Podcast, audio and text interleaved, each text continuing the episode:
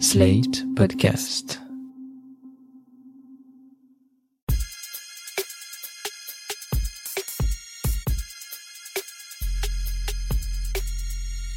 Salut chers auditeurs, salut chères auditrices, bienvenue dans Sans Algo, le podcast qui vous en fait découvrir d'autres. Vous écoutez la version longue avec de la reco et de l'actu. Je suis Mathilde Mélin, journaliste pour Slide.fr et auditrice professionnelle de podcast. Dans ce 22e épisode, on va écouter des adolescents, mais avant ça, les actus de la semaine. Joe Rogan Podcast, check it out. The Joe Rogan Experience. Train by day, Joe Rogan Podcast by night, all day.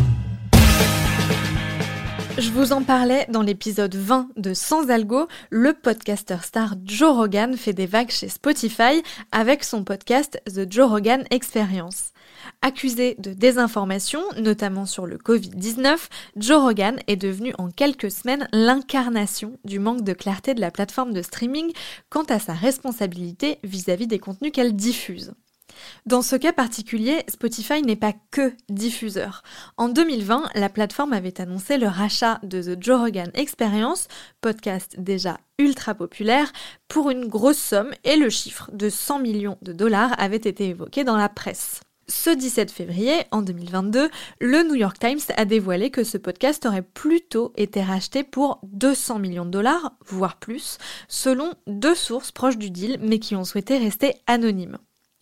Un chiffre qui semble encore plus hallucinant pour un seul podcast quand on sait que pour le rachat du studio Gimlet Media et de son catalogue entier, Spotify aurait déboursé un peu moins de 200 millions de dollars. Précisons qu'aucun de ces chiffres n'est jamais confirmé publiquement par la plateforme, mais qu'elle a annoncé, en réaction à la polémique, vouloir investir 100 millions de dollars dans le travail de créateurs, ouvrez les guillemets, issus de groupes sociaux historiquement marginalisés. Fin de citation.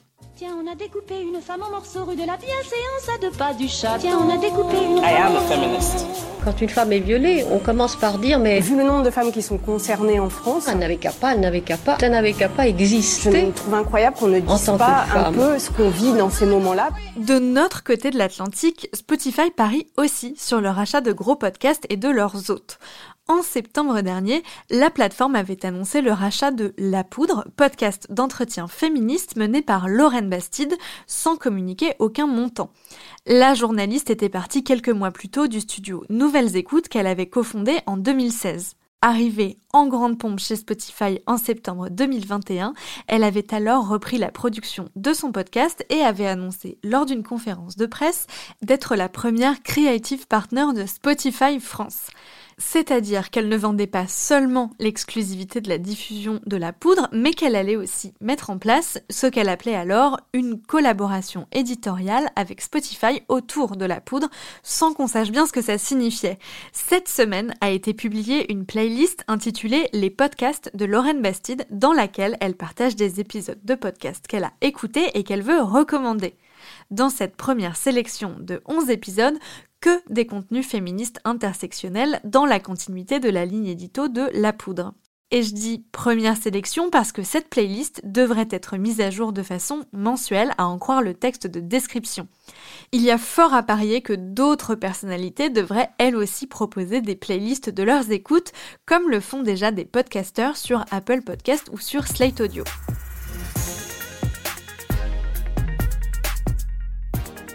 L'incubateur des médias et de la culture Creatis organise une table ronde pour questionner le caractère indispensable pour un média de produire des podcasts.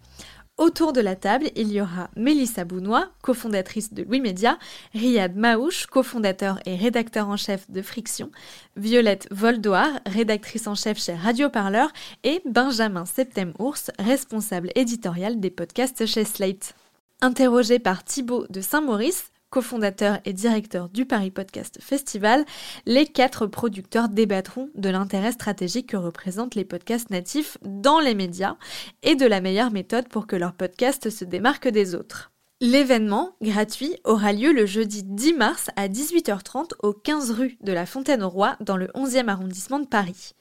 Attention, les places sont limitées, il faut donc s'inscrire et disposer d'un pass vaccinal. Si vous ne pouvez pas vous rendre sur place, une retransmission en direct est également proposée. On vous met le lien pour vous inscrire dans la description de cet épisode. La passion qui nous lie. Est-ce que tu souhaites me rejoindre? Que l'on mette tout ça en scène? Moi, je le veux. Et pour terminer, je vous conseille la lecture d'un article signé Xavier Eutrope pour la revue des médias de l'INA et titré Les podcasts érotiques entre passion et rentabilité. Il y dévoile les coulisses de l'industrie du podcast pornographique et érotique et y révèle notamment combien coûte la production d'un épisode d'une structure à l'autre. Spoiler, c'est moins cher que de produire un film X, mais ce n'est pas encore rentable parce que les annonceurs sont frileux. Par contre, le modèle payant fait son bonhomme de chemin dans ce domaine en particulier. Vous trouverez le lien de l'article dans la description de cet épisode.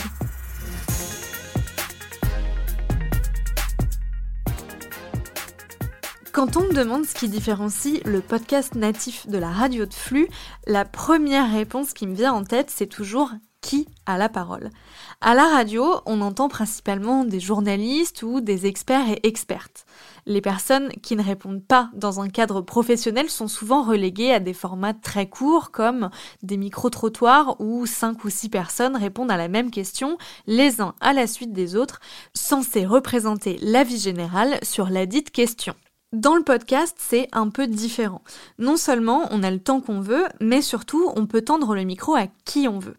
Et il y a une catégorie de la population qui est particulièrement absente à la radio et qui a toute sa place dans les podcasts, notamment grâce à celui dont je vais vous parler aujourd'hui, c'est la catégorie des enfants. Bien souvent, quand on entend des enfants à la radio, c'est soit pour avoir un effet un peu mignon, soit pour leur donner l'occasion de poser des questions auxquelles des adultes très sérieux vont répondre, comme par exemple dans l'émission Les petits bateaux sur France Inter. Bonjour, je m'appelle Philomène, j'ai 5 ans. J'aimerais savoir quelle partie en premier on fabrique dans le ventre de sa maman. Merci, au revoir.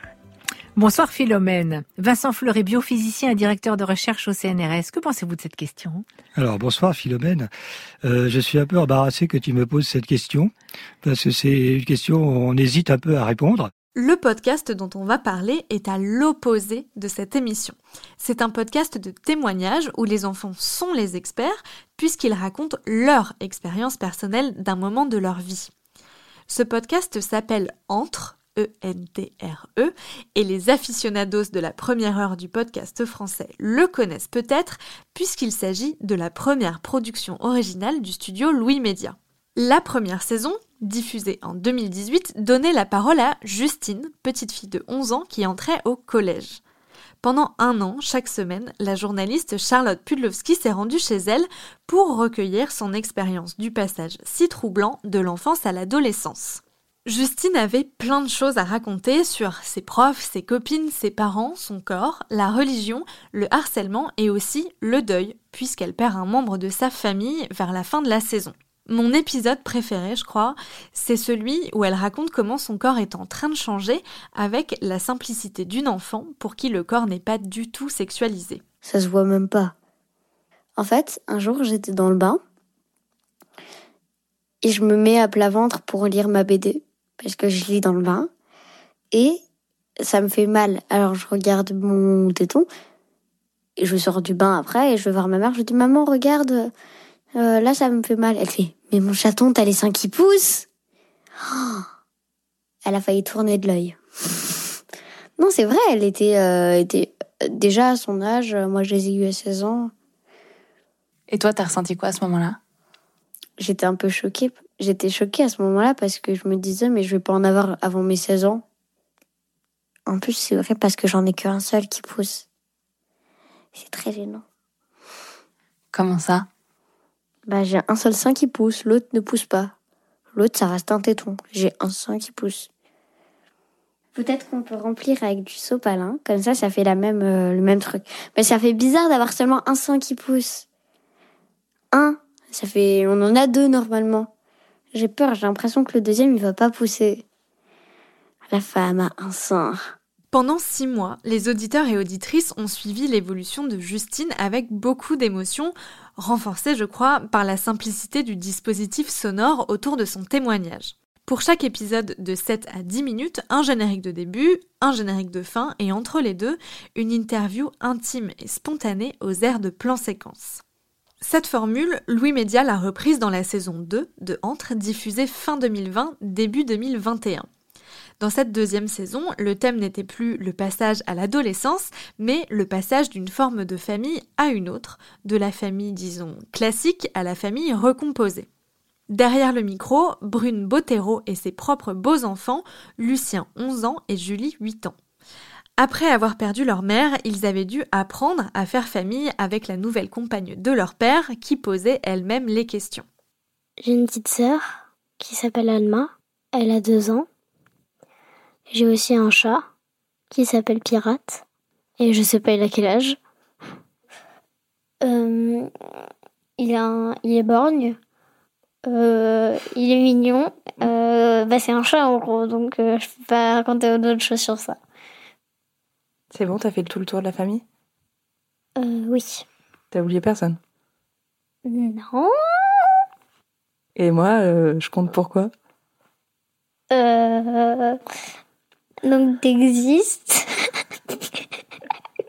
t'es gentille. T'es belle. Qui je suis, moi? Toi, t'es ma belle-mère. Est-ce que tu te rappelles quand on s'est rencontrés? Oui. Je crois que t'avais fait des pancakes, il me semble. Tout le monde était un petit peu en se regardant comme ça. Et papa, il, il parlait comme ça. Il faisait ah, alors là, là, là, là, là. T'as l'impression que papa, c'était le seul qui était à l'aise? Bah, un petit peu. Papa, lui, il était comme ça. Là, là, là, là. Nous, on était un petit peu euh, recroquevillés. euh. Voilà. Mais à la fin, ça, ça s'est bien passé. hein. Est-ce que tu crois qu'il était vraiment à l'aise, papa? Bah, il, peut-être qu'il faisait un petit peu semblant d'être à l'aise parce que il savait que c'est un petit peu dur pour nous. Et est-ce que tu te souviens si pour toi c'était dur ou qu'est-ce que ça faisait? Bah, ça faisait très bizarre parce que euh, bah, j'étais pas habituée. Enfin, je pensais que, que papa, euh, comme j'étais assez petit, je pensais pas que papa il allait trouver une autre, une autre femme. J'ai moins aimé cette saison 2, justement parce que l'intervieweuse faisait partie de l'histoire, mais surtout, je pense, parce que je m'étais tellement attachée au personnage de Justine que j'étais frustrée de ne pas la retrouver en saison 2. Pour en avoir parlé avec d'autres auditeurs et auditrices de Entre, je sais que je n'étais pas la seule dans cette situation. Et puis il y a quelques jours, j'ai vu apparaître de nouveaux épisodes avec des prénoms différents. C'est parce que, pour cette troisième saison, le studio a choisi de changer complètement de format. Adieu les longues saisons feuilletonnantes qui suivent un personnage pendant des mois, bonjour épisode unitaire de 25 minutes avec un nouveau personnage à chaque fois. Des personnages masculins uniquement puisque le thème de cette saison est la construction de la masculinité et ce que ça veut dire d'être en train de devenir un homme en 2021. Dès le premier épisode, le témoignage du jeune Joss, 13 ans, m'a interpellé par son savant mélange de naïveté adolescente et de maturité, notamment sur le sujet des différences entre les filles et les garçons. Est-ce que parfois tu, tu plains un peu les filles, tu trouves que ça a l'air plus difficile d'être une fille? Oh oui. Déjà, quand tu regardes, si, tu- si on prend des statistiques de personnes euh, violées dans le monde, je pense qu'il y a plus de filles que de garçons. Euh, S'il y a des filles qui mettent des jupes, il y a des garçons totalement débiles qui leur font des réflexions. Donc déjà, ça, doit être horrible. Déjà, avoir ces règles. Ça doit faire mal, enfin... Je, je sais pas que ça fait mal, vu que je n'ai pas mes règles.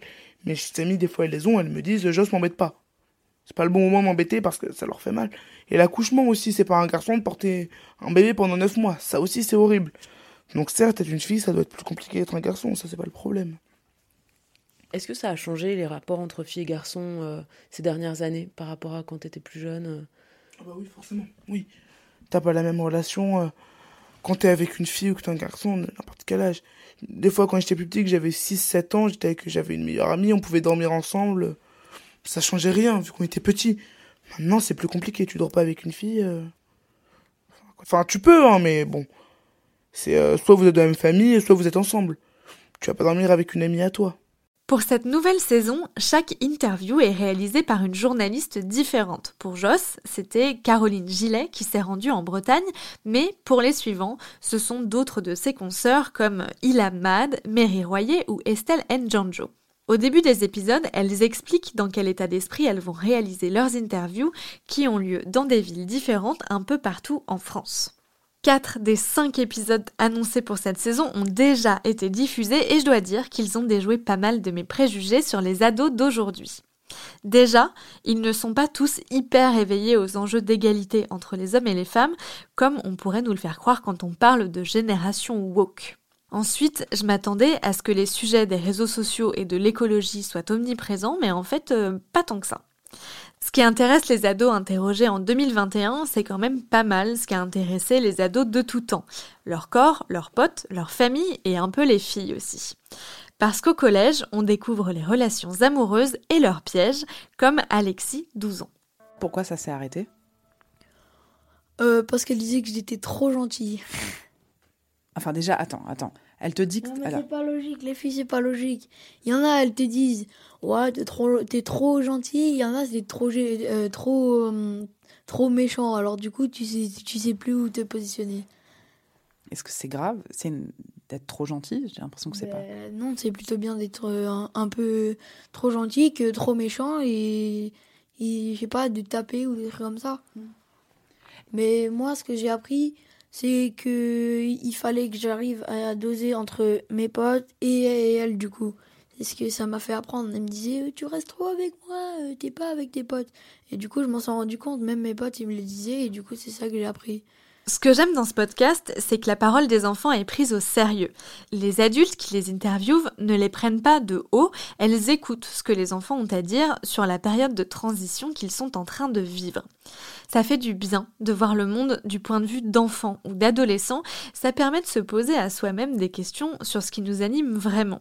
Les trois saisons ont été faites par des journalistes différentes, j'ai donc décidé d'inviter au micro de Sans Algo Maureen Wilson, productrice de la saison 3, pour comprendre la mécanique de ce podcast.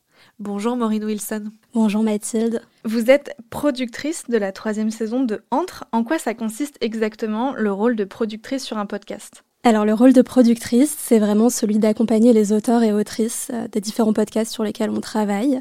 Donc euh, ça va être à la fois de conceptualiser une idée de podcast ou d'épisode et ensuite de travailler dans l'écriture et la réalisation de l'épisode avec les autrices, les auteurs, mais aussi de faire le lien avec euh, la partie post-production, donc la composition de la musique, la réalisation et ensuite tout ce qui va venir après, donc euh, la diffusion, la réflexion autour de l'illustration et ensuite euh, les titres et la mise en ligne. Pourquoi avoir voulu parler de la masculinité dans ce podcast en particulier? Pour nous, ça tenait plus au contexte général. C'est des questions qui nous touchent euh, de façon plus large et qu'on aborde dans tous nos podcasts. Mais on se disait que dans Entre, c'était vraiment pertinent de s'intéresser au regard des garçons et des adolescents qui sont du coup les hommes de demain, et particulièrement parce que on pense que hum, la question du féminisme et les questions de genre, c'est pas uniquement quelque chose qui doit relever des femmes, et donc euh, s'intéresser à ces garçons en devenir, euh, ça nous semblait vraiment hyper intéressant. Vous avez fait un choix éditorial euh, très fort pour cette saison 3, changer complètement le format. Pourquoi ce choix de jeter à la poubelle cette formule qui fonctionnait pour en imposer une nouvelle? Je pense qu'on avait vraiment envie de se renouveler. La force de Entre, euh, ça a été vraiment d'arriver avec euh, une parole d'enfant qu'on entendait peu, avec aussi un format qui s'y prêtait, donc des épisodes plutôt courts, qui étaient aussi liés du coup à la temporalité de l'enfance. Et en fait, là, ça faisait déjà deux saisons, on se disait qu'on avait peut-être autre chose à apporter, d'autres choses à tester. Et ça nous permettait aussi parce qu'on avait envie de, traiter du sujet de la masculinité, d'aller voir plein de personnes différentes qui nous permettaient de dresser une sorte de panorama de euh, la masculinité d'aujourd'hui. Nous, on essaye toujours de penser nos formats en fonction des thématiques, et si on s'était intéressé à une autre thématique, peut-être qu'on aurait choisi un autre format, qu'on aurait choisi de s'intéresser à un groupe d'enfants, un groupe d'adolescents. Voilà. Comment s'est passé le casting des adolescents qui répondent à vos questions? Qu'est-ce que vous cherchiez comme profil? Ce dont on avait envie dès le début, c'était d'avoir des profils euh, hyper différents. Ensuite, il y a eu un peu deux approches. Soit les journalistes, euh, en l'occurrence là, c'était que des femmes, sont venues euh, directement avec des profils qu'elles avaient en tête. Elles nous en ont proposé plusieurs parfois. Et ensuite, on a aussi fait appel à Manon Eugel, qui, elle, vient plutôt du ciné et qui a l'habitude de faire du casting. Et qui, du coup, elle a fait vraiment cet exercice de chercher des enfants. Et ensuite, on a pu confier certains des profils à des journalistes que nous, on avait déjà sélectionnés en amont. Comment vous avez sélectionné les journalistes qui ont travaillé sur cette saison? En fait, on est un peu parti des personnes avec qui on avait déjà travaillé ou avec qui on avait envie de travailler et on a un peu essayé de voir qui est-ce qui était sensible à ces questions. L'idée, c'était vraiment pas de se dire euh, on va matcher cet enfant ou cet adolescent avec tel journaliste, mais plutôt de voir qui est-ce qui irait bien ensemble. Et en fait, finalement, on s'est rendu compte qu'il y avait aussi un, lien qui se créait et surtout que la journaliste se racontait aussi un peu dans l'épisode et généralement, euh, il y avait un peu des échos qui se faisaient entre les deux parcours. Mais je pense que l'alchimie qu'il y a pu avoir entre les duos a aussi permis d'avoir cette parole-là. Quelle place ont les parents dans ce cadre? Parce que certains des jeunes adolescents qui vous répondent vous confient des choses très intimes que j'imagine ils disent pas à leurs propres parents. Est-ce que les parents ont un droit de regard sur le montage final? Est-ce qu'ils l'écoutent avant diffusion? Alors, les parents ont jamais de droit de regard et de façon générale, les personnes interviewées ou les personnes autour ont jamais de droit de regard sur euh, les productions qu'on fait. On part du principe qu'à partir du moment où il y a un lien de confiance qui s'est créé, un accord qui a été donné, le journaliste ou la journaliste prendra les bonnes décisions et fera en sorte que la parole qu'on entend euh, soit celle qui a été livrée. L'idée, c'est vraiment pas que la personne s'écoute et se retrouve pas dans le montage. Et donc, les parents donnent toujours leur accord parce que comme on est face à des personnes mineures, on est obligé d'avoir cet accord-là et donc prennent un peu le risque risque potentiellement d'avoir cette parole qui peut être un peu difficile à, à entendre parfois, mais je pense que c'est aussi le jeu et, et j'imagine que ça doit être hyper intéressant aussi pour un parent de, d'entendre toutes ces choses-là qui ne seraient pas forcément audibles dans un autre cadre. C'est un peu comme lire le journal intime de son enfant quelque part. Exactement. Et c'est assez drôle aussi de voir que parfois, enfin, même pas parfois, souvent les, les, enfants et les ados ont vraiment aussi conscience euh, de, du regard potentiellement qui va être apposé par leurs parents. Donc euh, parfois ils vont se censurer ou euh, par exemple, pendant une interview, un des enfants a entendu que sa mère revenait et donc du coup il a dit attention, il y a maman. Finalement, eux-mêmes ont déjà ce filtre-là et pour le coup font vraiment attention aussi à préserver leurs parents et en parlent avec beaucoup de nuances. Et je pense qu'on sent aussi du coup tout l'amour qu'ils ont pour eux. Voilà. Les trois premiers épisodes, donc les trois premiers ados, ont tous un rapport très proche à leur mère. Est-ce que c'est une coïncidence ou est-ce que vous avez casté des enfants pour qui il y avait des femmes fortes et très présentes dans leur vie? Alors, c'était pas du tout volontaire. Après, je sais pas si c'est une coïncidence ou si c'est juste représentatif de la réalité de ce que c'est la parentalité. Euh, Là, du coup, on est aussi en train de préparer cinq nouveaux épisodes, petit exclu. Donc, on verra si c'est aussi quelque chose qui ressort de ces épisodes-là. Mais moi, à titre personnel, j'ai l'impression qu'autour de moi, toutes les personnes ont toujours des choses à dire hyper intéressantes sur leur rapport à leur mère. Les interviews ont lieu chez les enfants. Combien de temps ça dure une interview pour, à la fin, arriver à un épisode de 25 minutes? Ça dépend des profils. Certains enfants, ils ont pu être interviewés plusieurs fois, d'autres, ça s'est fait en une fois. Ce qui est important, je pense que c'est aussi de respecter leur rythme. On n'a pas forcément le même temps de concentration euh, à 7, 8 ans euh, qu'à 15. Donc euh, parfois on prend plus de pauses, parfois on fait des choses en extérieur. Dans certains épisodes, on peut entendre qu'il y a aussi des moments de déambulation, des moments qui sont plus reportages. Mais généralement, il y a aussi tout un travail en amont pour apprendre à se connaître. Donc en fait, si finalement on a une heure ou une heure et demie d'interview, il y a peut-être même autant, voire le double avant. Il y a les pré-interviews, le moment de se mettre en place, les pauses. Parce qu'en fait, juste pour se raconter, on a aussi besoin d'être en confiance. Donc euh, ça prend du temps. Les deux premières saisons de Entre donnaient la parole à des enfants parisiens avec un fort capital social et économique. Là, on part dans différentes villes, dans différentes régions de France. C'était nécessaire de changer un peu de région et de milieu pour cette troisième saison? C'était essentiel. Et je pense que c'est quelque chose qui est hyper important pour nous chez Louis, mais dans Entre comme dans tous les programmes, si on a envie de faire un journaliste de qualité, on peut pas juste s'intéresser euh, aux personnes qui sont proches de nous.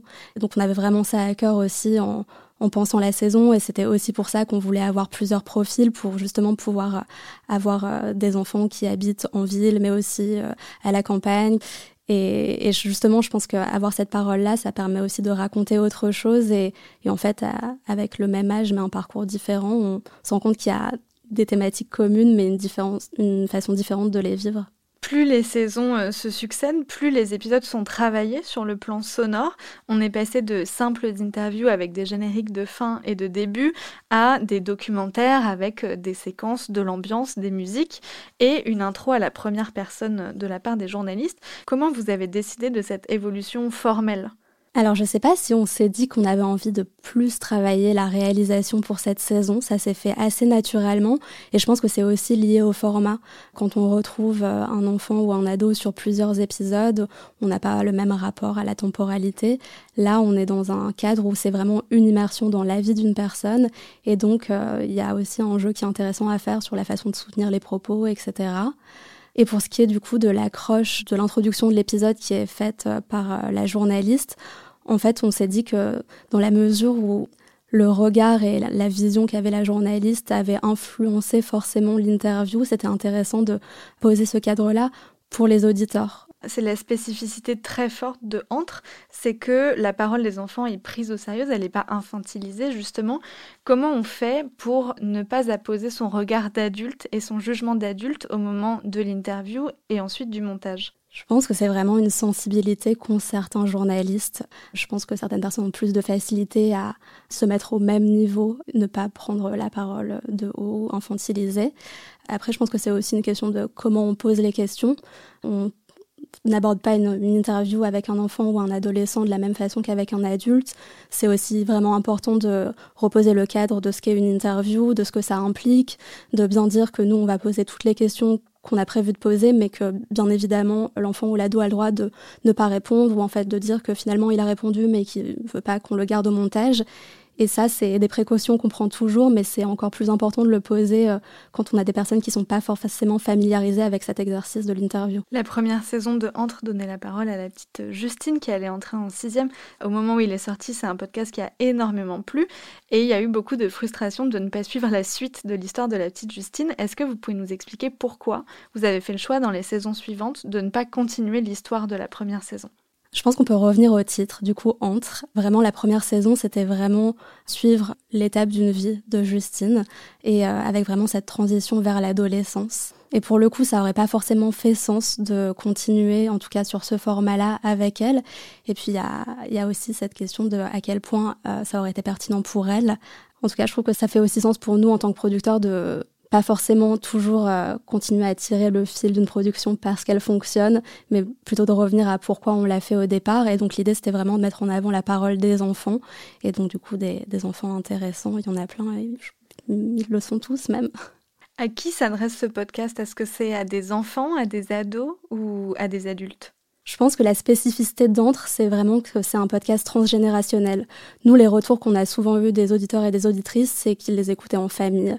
D'ailleurs, on a fait une étude d'audience et c'est aussi revenu dans les retours qu'on a eu des personnes qui avaient répondu. D'ailleurs, c'est assez drôle de voir que parfois dans les commentaires qu'on a sur les applications de podcast, il y a des enfants qui répondent en disant Ah, j'ai adoré tel épisode, etc. Donc je ne sais pas s'ils les écoutent tout seuls ou en famille, mais en tout cas, ça permet de toucher un public qui est assez large et finalement, tout le monde s'y retrouve, il y a potentiellement plusieurs niveaux de lecture. Et je pense que c'était aussi ce dont on avait envie en mettant en avant la parole des enfants, c'était de l'apprendre pour ce qu'elle est et pas de se dire qu'on allait la prendre de haut ou que c'était juste à destination des enfants parce qu'en fait on allait le traiter d'une certaine façon. Donc en fait tout le monde peut l'écouter. Entre, c'était la première production de Louis Media au moment où Charlotte Pudlowski et Mélissa Bounois, les cofondatrices du studio, ont quitté Slate pour monter leur entreprise. Depuis, le studio a créé plein de formats, certains ont été primés, comme Injustice par exemple. Quelle place a Entre aujourd'hui au sein du catalogue de Louis Media? Ça reste toujours le premier. Et pour le coup, il y a toujours des liens entre nos différentes productions. Euh, en l'occurrence, euh, je pense que entre, euh, ça disait aussi beaucoup des obsessions qui nourrissaient déjà Charlotte Pulowski autour de la question de la parole, de l'enfance, de la place de l'enfance et du respect qu'on pouvait leur donner, et qui sont des choses qu'on retrouve dans Ou peut-être une nuit, du coup, la saison d'injustice. Qui euh, parle de l'inceste et du silence autour de l'inceste pour ceux qui ne l'ont pas encore écouté. Tout à fait. Donc je pense qu'effectivement il y a du lien entre toutes ces productions et avec toujours la question des histoires parce qu'en fait on pense que c'est une bonne façon de raconter le monde avec une histoire. En fait on, on peut rentrer de façon un peu détournée dans des problématiques sociétales, des sujets très politiques et c'est toujours plus simple. Ça permet aussi de s'identifier, de rentrer en empathie avec les personnes. Donc ça c'est un peu le lien qu'il y a entre toutes les productions. Merci Maureen Wilson. Merci. J'espère que ça vous a donné envie de découvrir ou redécouvrir Entre du studio Louis Média. Le podcast est disponible gratuitement sur la plupart des plateformes d'écoute. Merci d'avoir écouté Sans Algo. Vous connaissez la chanson Abonnez-vous, envoyez-le à vos amis, mettez-nous des étoiles sur les plateformes, envoyez-nous des gifs de loutre, bref, soutenez-nous si le podcast vous plaît. Si ce n'est pas le cas, envoyez-nous des gifs tristes sur les Twitter et Instagram de Slide Podcast, on comprendra le message. Je vous donne rendez-vous la semaine prochaine pour d'autres recommandations garanties 100% sans algo. Sans Algo est un podcast de Mathilde Mélin, produit par Slide.fr, sous la direction de Christophe Caron et Benjamin Septem-Ours. Prise de son et montage, Guillaume Assal.